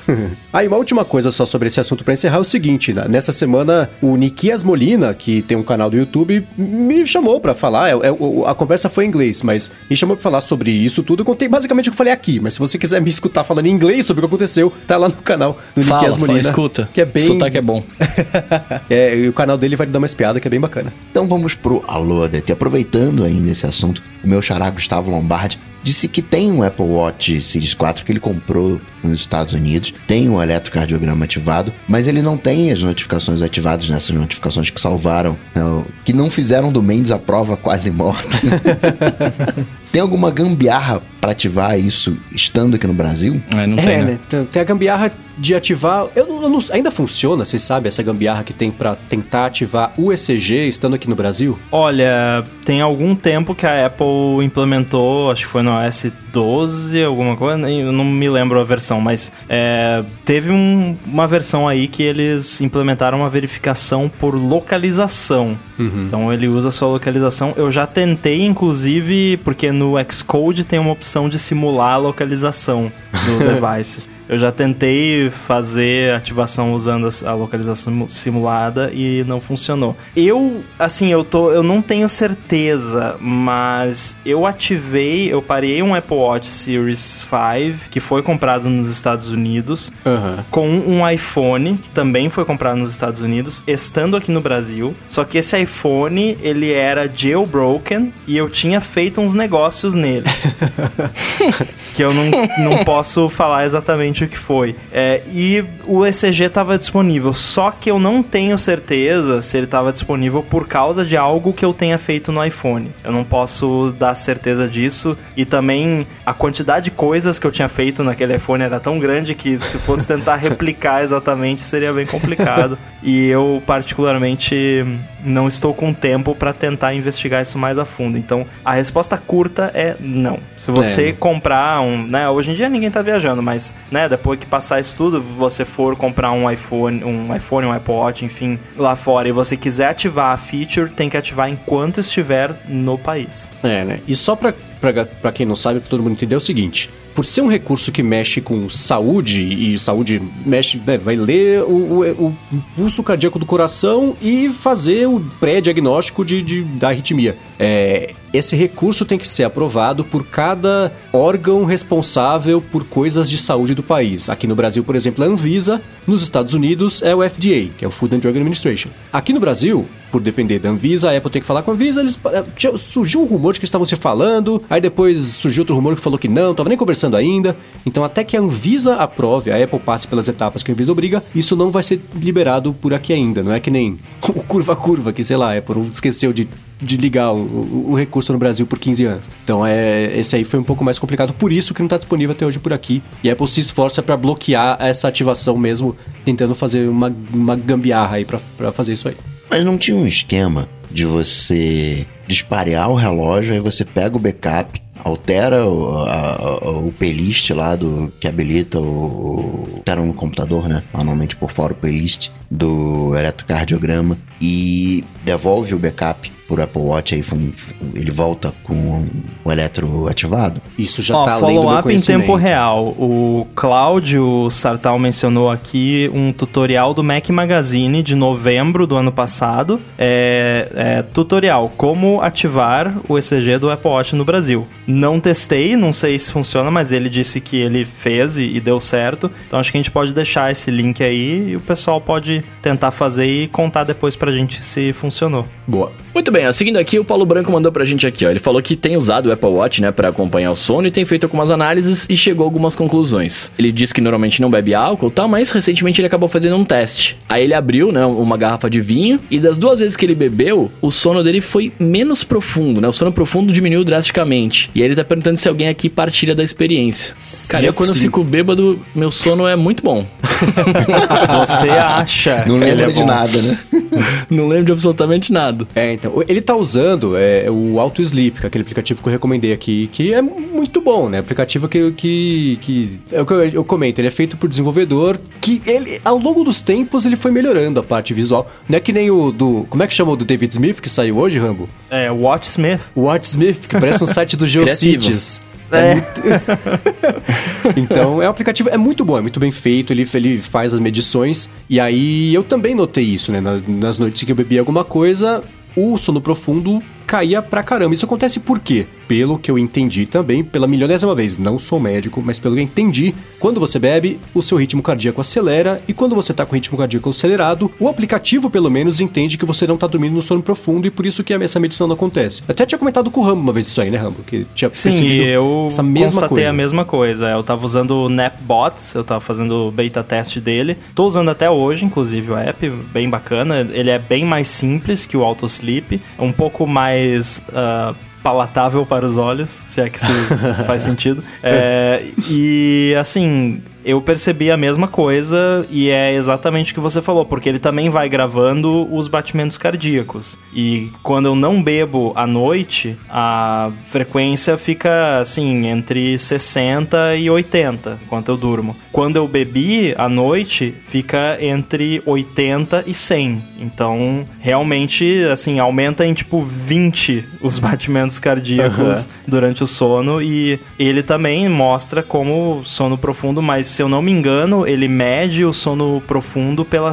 pelo seu movimento na cama e alguns aplicativos usam a, a respiração também, o, barulho da respiração, ronco, essas coisas. Então, uhum. de fato, bebida ela prejudica a qualidade do seu sono. Só para constar aqui, é bem provável que o álcool ele afete o cérebro. Porque a gente está falando aqui as coisas que o Apple Watch consegue medir. O Apple uhum. Watch não consegue medir o cérebro.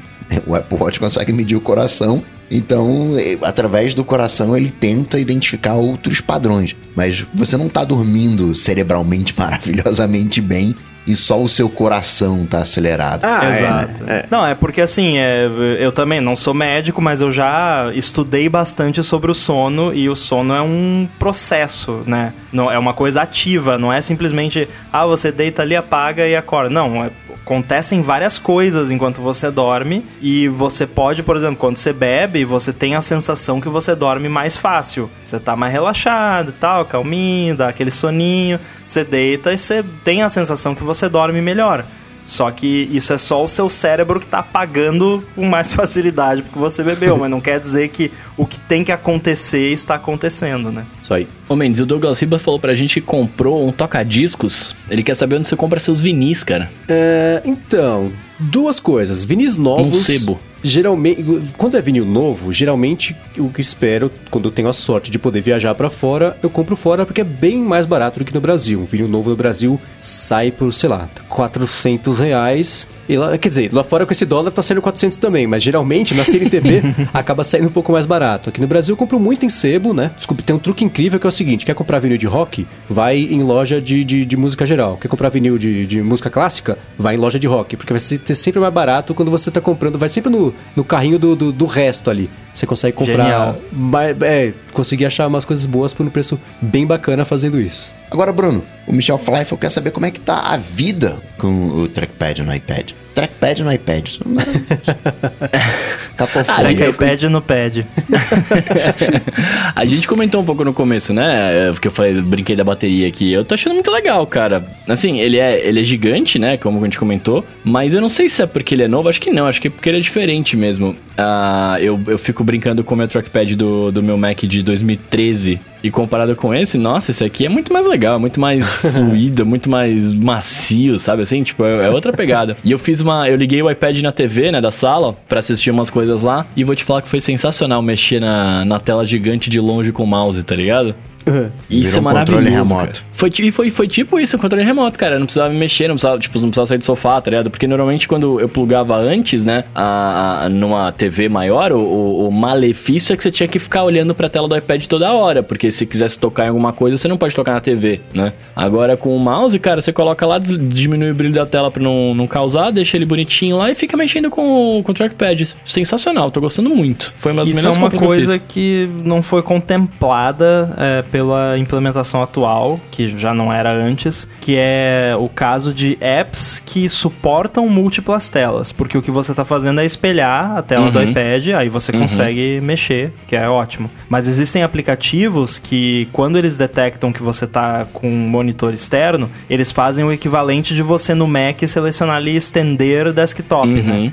Eles Uhum. criam uma segunda, né, uma tela secundária que tem uma função diferente da primária. E, e não existe no iPad como você mover o cursor para a tela secundária. Então, claro, quando Olha. você está espelhando, você usa normal com o trackpad, mas nesses aplicativos que tem essa função, ainda não dá para usar assim. Esperamos que no iOS 14 dê, né?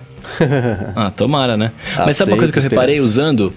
Assim, por exemplo, eu não sei como é que funciona isso, aí o Ramo talvez sabe, sabe falar melhor, mas é, tipo, se eu tô no YouTube, por exemplo, né? Ah, eu não consigo passar ah, o vídeo com o mouse. Se eu quero ir na barrinha de rolagem, né? Tipo, e, e tocar lá pra ir pra frente, não, não, não vai. Não, não- simplesmente não acontece. Né? Tipo, quando eu toco na tela, ele entende que eu quero arrastar o vídeo tá ligado? Tipo, e aí ele. é, O vídeo não, quer que eu quero arrastar a imagem do vídeo, mas a barrinha de rolagem não rola. E eu reparei também que ah, ah, ele funciona muito melhor se você deixar a opção de tocar pra clicar ativada.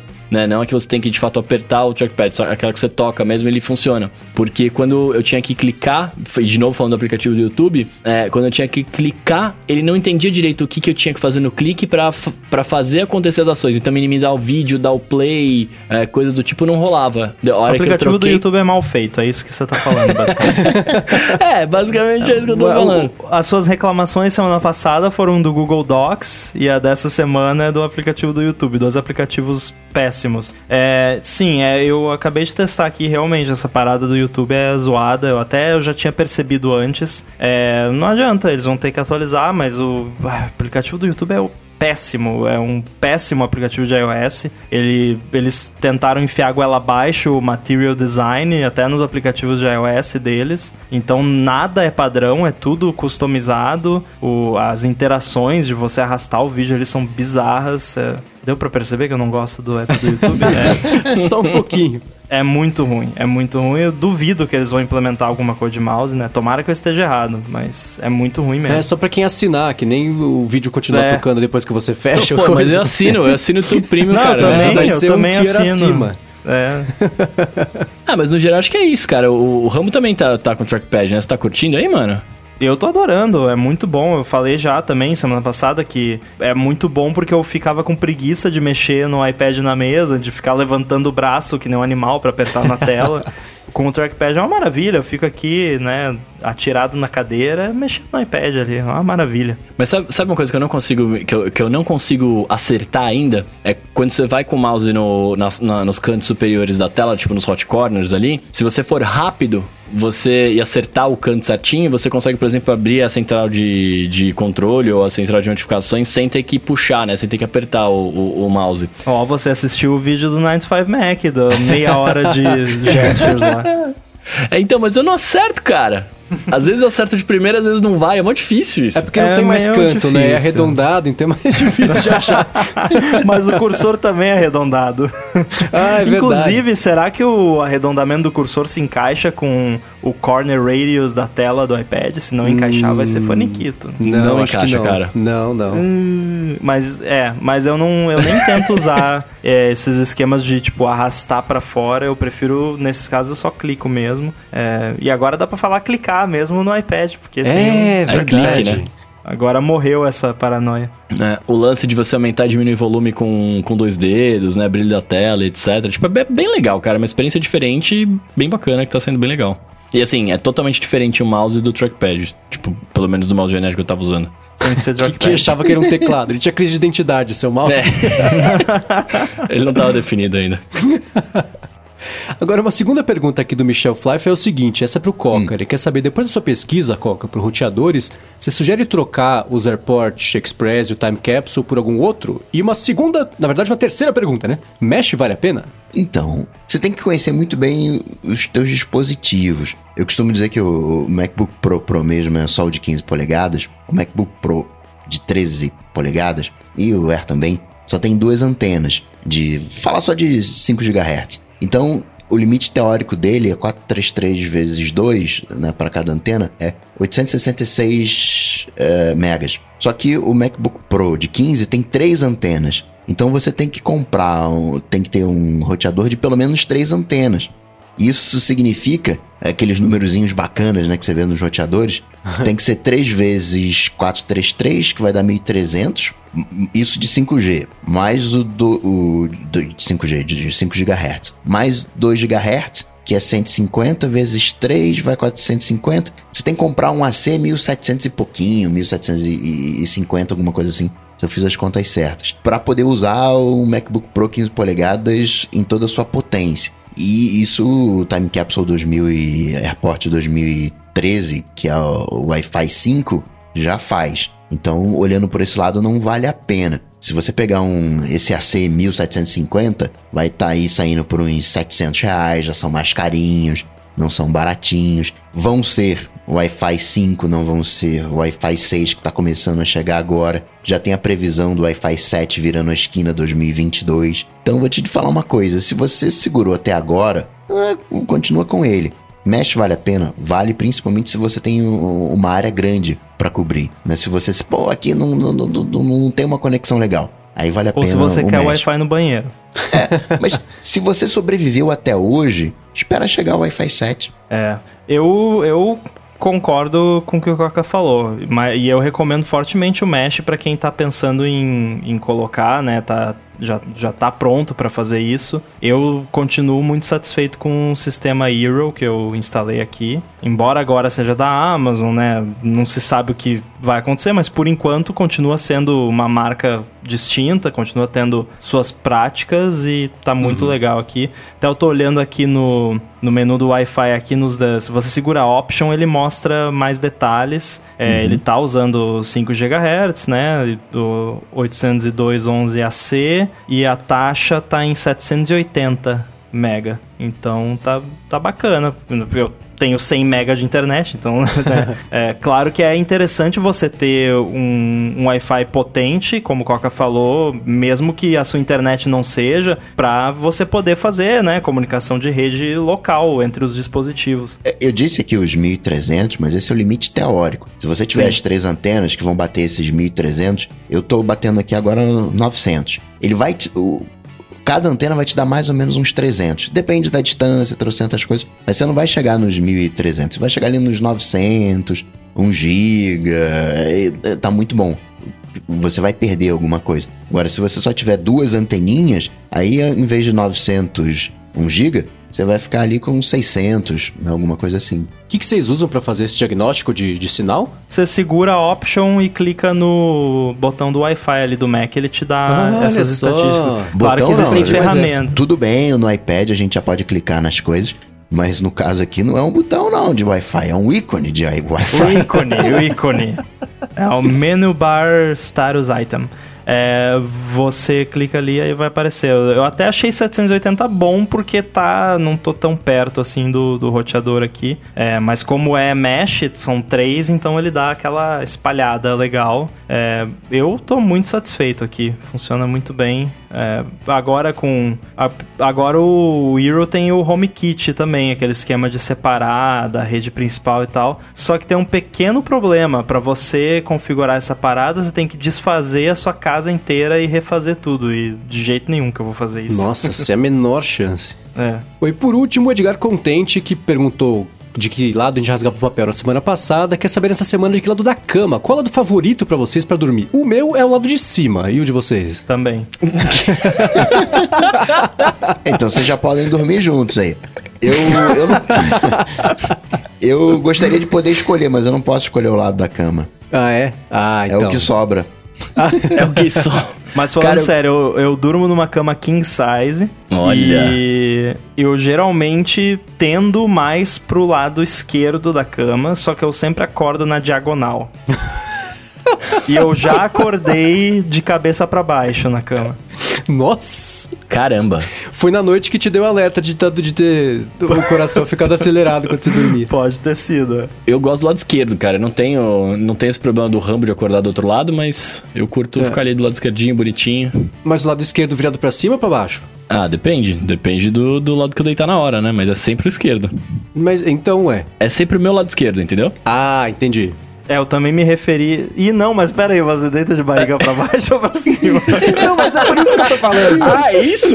Porque, por exemplo, a referência que eu, que eu tenho é a seguinte: na minha Ah. cama, também é uma cama king size. Se eu deitar de barriga pra cima, eu durmo na metade da direita. Tá. eu também. Tô- mesma coisa. Então, se tiver de barriga pra baixo, é metade da esquerda, entendeu? É. N- Não, não. Se imagina, imagina uma câmera filmando você de cima pra baixo, você deitado na cama. Ela tem dois lados, direito e esquerdo. não, tô, tô imaginando aqui. Então, é isso. Não, mas por que, que você vira de barriga pra baixo e troca o lado? Porque eu tô pegando a referência do meu lado. Não, mas cara, ó, vamos lá. O meu, o meu lado, eu, eu duro do lado esquerdo, que eu falei, né? Nossa, não, eu duro do lado direito. Tá vendo só? É isso que eu tô falando. Ele falou Eu durmo semana passada que direito. tinha problema com direito e esquerdo. né? É, mas é, tá vendo? É Ah, verdade, é. é, verdade. Eu, ó, eu, eu deito na cama do lado direito, porque eu tô pensando agora, eu deitado aqui olhando pra frente, né? Eu deito do lado direito da cama. Só que se eu virar de barriga pra baixo, eu só. Eu, eu dou aquela. Como se eu estivesse passando o bife milanesa no, no molho ali, viro ele e durmo, tá ligado? Tipo, é isso. É. Eu não, eu não, eu não vou pro outro lado, porque Ah, mas- o lado direito da minha cama, ele já tem o meu formato. Aham. É, então, é exatamente. eu- eu- então, quando você tá deitado de barriga pra cima, o seu braço direito fica na borda da cama. Fica na borda da cama. De barriga pra baixo é o braço esquerdo na borda da cama. Exato, é ah, isso. tá, eu, fa- pra mim é exatamente a mesma coisa. É mais perto da porta ou da janela? Porque pra mim é da porta. Mais perto da porta. Não, eu mais perto da parede. No, a porta fica do outro lado. Ah, tá. O meu é mais perto da porta. O outro lado, cara, o outro lado da cama fica o iPad, fica o iPhone, tipo, fica as coisas lá, tá ligado? Eu não tenho uma mesa de cabeceira até hoje, porque a Apple não lançou o AirPower. Eu ia comprar uma mesa de cabeceira só pra botar o AirPower pra deixar tudo carregando ali, mas não lançou, não. Não lançou, você fala, não preciso da mesa. A minha mesa de cabeceira é uma das, das cadeiras da mesa da sala. Até hoje eu não É comprei verdade. também. Cara, a minha mesa. Nossa, sério? Uma mesa Tá de vendo? Ó, cabeceira tudo na culpa da Apple. A, a minha mesa de cabeceira é um cofre, velho. Que não tem Nossa. nada dentro dele. Mas é um cofre que a gente tem aqui em casa que ele é imexível. E aí ficou no meu quarto e ele tá lá pra sempre. Mexível, leia-se pesado, É, deveras. é, é muito pesado, cara, é muito pesado. Muito que bem, o programa hoje foi um 71, nem falei dos apoiadores no início, não agradeci aqueles que pagam o boleto lá em picpay.me barra área de transferência e apoia.se barra área de transferência. Muito obrigado por fazer, como diz o Mendes, né, nos dar esse trabalho que a gente faz com muito gosto, mesmo aqui quarentenados, em feriado, tamo, tamo junto. Obrigado mesmo. Você que tá ouvindo Também vai lá no Spotify, na sua plataforma de podcast, dá os spotlights, isso ajuda a dar visibilidade ao podcast. Tenho que agradecer também ao Edu, claro, sempre. Quem tá acompanhando ao vivo, principalmente nessas últimas semanas que a gente tem feito a transmissão aberta, como o pessoal se espanta. Poxa, né, o, o Edu realmente é, é um mago. então, muito obrigado, Edu. E para falar comigo, vocês sabem, é só ir lá no Google bater Coca-Tech a gente troca uma bola. Bom, para falar comigo, eu sou MVC Mendes, apresento o Loop Matinal. MVC Mendes do Twitter, né? Apresento o Loop Matinal, que é o podcast diário de segunda a sexta do Loop Infinito. Quero também agradecer o Edu por ter editado a zona que a gente sempre faz aqui toda semana e falar o seguinte: uma amiga do Edu, ela desenha, faz desenhos super bacanas, inclusive, e ela recentemente fez um Instagram, chama Ilustra Momo, tá aqui na descrição também o link para quem quiser dar mais piada. Tem uns desenhos bem bacanas, tem uma inspiração ali, uma estética inspirada bem em animes ou animes, né? Pra, pra quem curte isso aí. Também um, um, um estilo meio aquarela de, de, de, pintar, especialmente os fundos lá. Vale dar uma espiadinha. No futuro, provavelmente, ela vai aceitar comissões pedidos. também, né? É, pedidos. Tá falando que por enquanto está fechado, mas quem sabe abre pra frente. Dá uma espiadinha lá que, que vale a pena apoiar esse tipo de, de iniciativas bacanas e sinceras, especialmente quando as pessoas têm talento. Então, vale ver lá como é que tá ficando. Maravilha, eu sou arroba Bruno Casemiro no Twitter, no Instagram mais próximo de você. E queria agradecer também ao seu Guilherme Rambo, que tá aqui com a gente hoje, né, Rambo? Como é que faz aí pra falar com você? Pra falar comigo, eu tô lá no Twitter, arroba underline inside. Pode também acompanhar o Stack Trace no 9to5mac.com. Tudo dito e posto, a gente volta semana que vem. Feliz Falou. Páscoa. Tchau, tchau. Valeu. Valeu.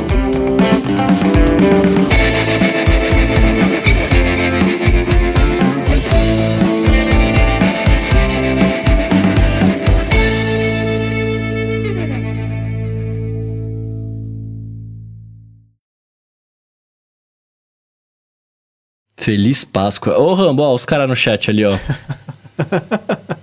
Por que o Rambo nunca aparece? Ele grava pelado? é melhor não descobrir, não. né? É, vocês nunca saberão. é melhor não descobrir. Mas eu já apareci algumas vezes, né? É que, é que, que nem eu tava falando com o Mendes, tava falando da, da. que ele fez o esquema para gravar o vídeo, né, do da história do Apple Watch lá pro canal do YouTube, que aí ele foi, gravou na sala, com fundo e tal. Aqui também, eu, eu sempre, toda vez que vai ter um vídeo, eu dou uma ajeitada aqui no ambiente e tal, pá, e aí... É, se, se, for Mas pra aparecer, tem, noite, tem que né? aparecer legal, né? Não pode ser de qualquer jeito. Justo. Coloca um gásinho com, com gosto. aparecer no vídeo. Pois é, então, né, nessa circunstância, mas vou, vou deixar semi-prometido aqui que na, na, próxima participação eu vou fazer um esforço para aparecer. se, se eu te chamar com mais do que cinco minutos de antecedência, né? Tem isso também, tem isso também, porque às vezes é um eu sei importante. já às vezes eu sei, sei já desde o dia anterior que eu vou participar, já faz a barba, já tudo. Mas às vezes o Marcos me convida para participar faltando cinco minutos para gravação, né? Aí não, não dá para fazer muita maquiagem, nada.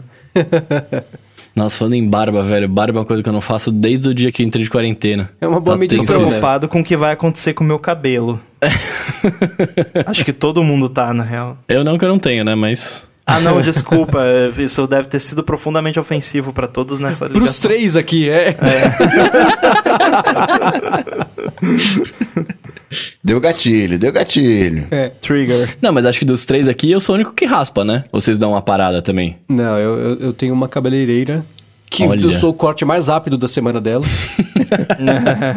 Mas eu sei que se eu fosse tentar fazer sozinho, eu ia, eu ia, conseguir piorar o que é impiorável, né? Já não tem muito, mas mesmo assim eu ia cortar a sobrancelha, por engano, então...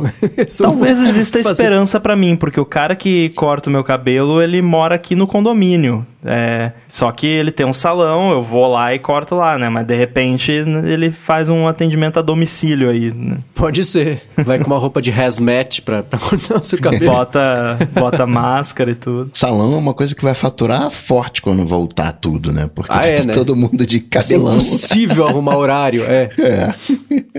Aí, ah, restaurante também, né? Todo mundo com abstinência. Uhum. Nossa, restaurante, balada, as galera vai em peso, né, velho? Mais ou ah, menos, né? Você, você iria para um cinema? Acho que vai ter um. Não, eu não, mas eu, eu tô falando brasileiro voltar, médio, assim. né? É, mas eu, eu tô pensando nisso, sabia? De- mesmo depois que liberar, acho que vai ser muito gradual a volta das. Eu não vou sair na rua por um tempão, depois que falarem, tá tudo beleza. Eu falar, ah, eu acredito. Então você Não, sai e mas, depois eu vejo mas que eu é isso que eu tô falando. É isso que eu tô falando. Eu, você, né? A gente que tá aqui, a gente, a gente tá de fato talvez preocupado com a parada, não saindo de casa. Tem uma galera que não tá nem aí, velho. Tem uma É. galera que tá p cara porque as coisas estão fechadas. É, tem uma galera que não tá nem aí. Então, assim, a hora que liberar, que fala, não, beleza, abriu a balada, os caras vão pra balada mesmo, tá E ligado? tem a galera queimando torre de 5G porque é o que tá causando a doença. Nossa, cara, isso é o ápice da estupidez humana. É sempre nos Estados Unidos, né? Ai, cara, esse galera é muito louca. Como é que pode? A pessoa lê o negócio e fala, é, faz sentido uma bobagem dessas. Deixa eu queimar a torre do 5G pra... Pelo menos é, dessa vez é a torre do 5G, né? Não é a vacina que, que tá causando a doença. Ah, Imagina é, né? se fosse, né? Aliás, quando sai vacina, acho que tinha que fazer uma checagem no histórico de postagem da pessoa. Se ela, se ela É. postou ou habilitou alguém de antivacinação, falou, não, você vai ficar nessa salinha aqui e, e- e- e só, você não vai ser Que vacinado. maldade. Não, Eu- não, senta, senta aqui nesse, nesse banquinho aqui, ó. Aí o banquinho tem uma agulha. A pessoa senta, ai! a pessoa não quer tomar vacina, toma. Eu fui na rua, né? eu tava, sei lá, umas três semanas sem ir na rua. Aí eu fui na rua e tá, tá cheia a rua. Achei que ia estar mais vazio, mas banco, mó fila em banco, fila em, em, em lotérico. Falei, a galera tá com dinheiro pra gastar, hein? Cara, o único lugar que eu vou aqui que parece. Se bem que eu também não vou em lugar nenhum, mas que parece. assim. Que lembra um pouco normalidade é o supermercado, que mas tem menos gente, assim, nos horários que eu costumo ir. Mas uma diferença, assim, porque eu sempre tive costume de ir no mercado, tipo, no meio da tarde, assim, porque. Uhum. Horário flexível, trabalho já de casa muitas vezes, então aí só tem vovozinha no supermercado nesse horário. e aí a diferença é que agora eu vou e, e tem pessoas de outras faixas etárias, né? Porque tá todo mundo trabalhando de casa, então dá uma É. fugidinha ali e vai no mercado. Mas, cara, a rua tá bem vazia aqui. Eu moro numa região central, cheio de comércio, casas e tudo, condomínios e é, não tem quase ninguém na rua. Nossa, aqui Cara, onde perto eu de moro casa aqui, aumentou velho. muito o movimento nessa semana. É, então, onde eu, moro, aqui, as pessoas estão na rua normal também. É, aqui tá. Na semana passada tava tranquilo. Essa semana tava trânsito hoje na vereador José Diniz, por exemplo, que eu vejo da minha janela aqui. Trânsito. O cara, Você como fala, é vai aonde, pode? né, mano? Vai onde vocês vão, cara? Onde vocês É, vão? acho que ficou chato ficar em casa, as pessoas estão saindo. Tava, ah, acho Ô, que a gente tá todo final mundo de em casa, eu semana- posso sair, sei lá. É, pois é tá, é, tá todo mundo em casa, então beleza. Então eu saio na rua porque ninguém saiu. É, a final de semana, aqui na, na minha rua, tem gente correndo, passeando com o bebê no carrinho, levando cachorro. Cara, que, que tá- tipo, e antes não tinha isso. Não, mas a pessoa caminhar na rua é tudo bem, entendeu? A pessoa passear com o cachorro na rua, tudo bem. Não, o tudo problema bem. são as pessoas indo para algum lugar, né? Tipo, esse Não, que é assim, o problema. E tudo bem se, tipo, se isso fosse uma coisa normal que as pessoas faziam antes. Cara, a minha rua é, é deserta, era vaziaça. e agora não é mais. É, é esse, é esse que é o Agora ponto, é que agora as pessoas têm tempo pra fazer isso.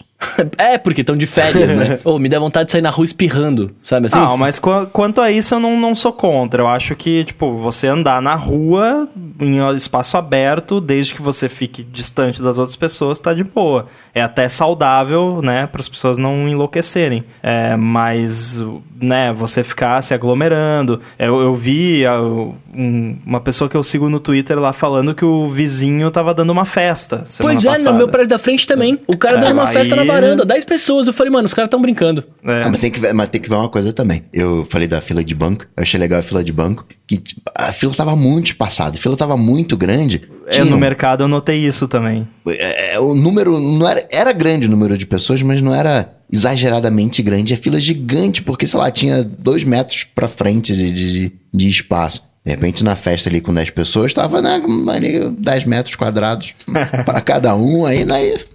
Agora, vocês viram a foto dos caixas eletrônicos, não? Não, não, vi não. Parece algum mercado, sei lá. Então tem uns, uns três ou quatro caixas eletrônicos, um, um ao lado do outro, e aí tem a marcação no chão das pessoas ficarem a um metro, dois metros uma das outras, certo? Só que os caixas um ao lado do outro, a marcação tá no mesmo lugar. Então era assim, ainda bem que o vírus não ataca de lado, né? Porque a distância só ia na frente. 何?